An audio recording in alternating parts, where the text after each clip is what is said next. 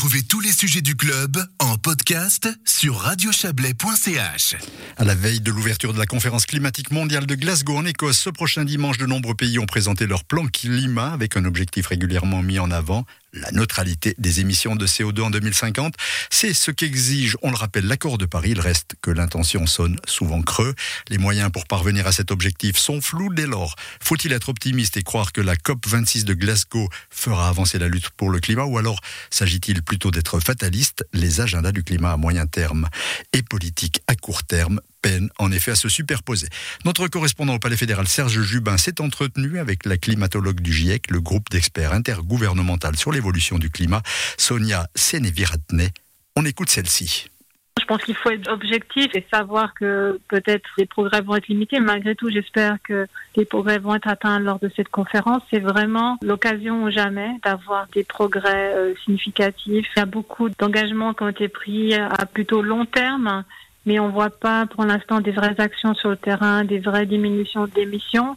Et j'espère vraiment que cette COP va permettre de montrer un, une augmentation de l'ambition à tous les niveaux. Est-ce qu'il y a pour vous une mesure qui doit être adoptée à Glasgow, susceptible de vraiment renverser la tendance et puis de déclencher peut-être toute une série d'autres mesures? Est-ce qu'il y a une forme de mesure symbolique qui est nécessaire? Quelque chose qui serait très symbolique, euh, ce serait d'avoir des engagements à court terme. C'est-à-dire que pour l'instant, le message qu'il faut à terme arriver à net zéro CO2, c'est-à-dire ne plus avoir d'émissions de CO2 dans l'atmosphère. Au plus tard, en 2050 est passé. Encore qu'il faudrait dire que si nous arrivons à net zéro en 2050, ça nous donne seulement 50% de chance de limiter le réchauffement climatique à 1,5 degré. Donc on peut se poser la question si c'est vraiment suffisant. Il s'agit maintenant d'avoir des diminutions très rapides.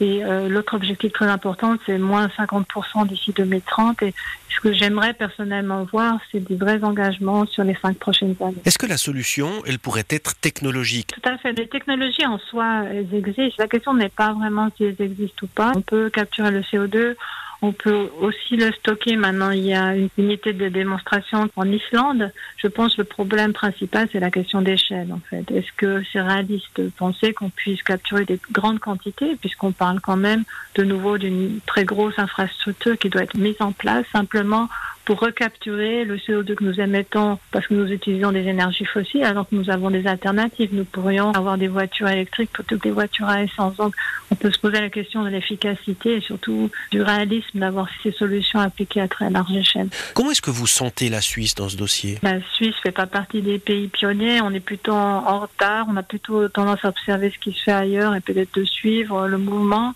Je regrette parce que je pense la Suisse pourrait se permettre d'être euh, plus innovante dans ce domaine.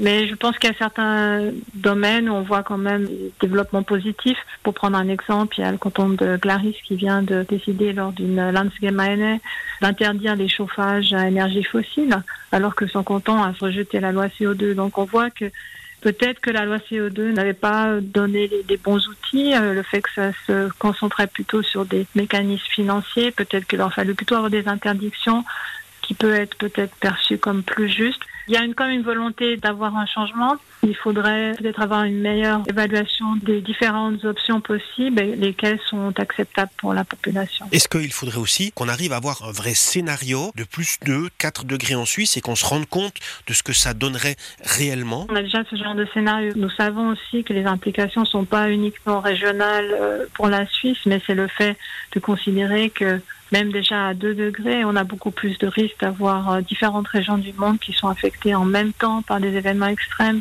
ce qui pourrait avoir des impacts sur euh, les chaînes de production, par exemple la production de nourriture, hein, va être affectée aussi par les événements extrêmes qui auront lieu dans d'autres pays. On voit que les pays viennent avec des plans qui concernent souvent que leur pays. Est-ce qu'il faudrait plutôt s'entendre sur un plan qui est globalisé où chaque pays tente de réaliser sa part, mais dans une organisation euh, tout à fait structurée? On peut se poser la question quel serait le mécanisme le plus efficace. Je pense que ce serait important peut-être pour euh, les pays, en tout cas assez similaires, de se mettre d'accord sur certains objectifs communs. Ça pourrait certainement aider à avancer plus rapidement. C'est vrai que c'est facile après dans chacun des pays de dire oh, mais pourquoi est-ce que nous on ferait plus d'efforts si les autres n'en font pas? Bien sûr, c'est très complexe quand on a 200 euh, différents pays qui doivent négocier à la même table. Voilà, vous venez donc d'entendre la Suisse Sonia Seneviratne, climatologue du GIEC, le groupe d'experts intergouvernemental sur l'évolution du climat, interrogé par notre correspondant à Berne, Serge Jubin. Et c'est la fin de ce club. Merci de l'avoir suivi en notre compagnie. On contribue à sa réalisation Isabelle Bertolini, Guillaume Abbé et Serge Jubin.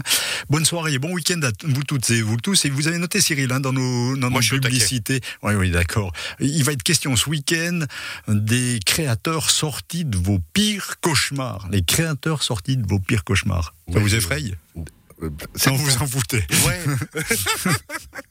Moi, rien ne me fait peur. Je me dis que tout est à vivre. Bon, d'accord.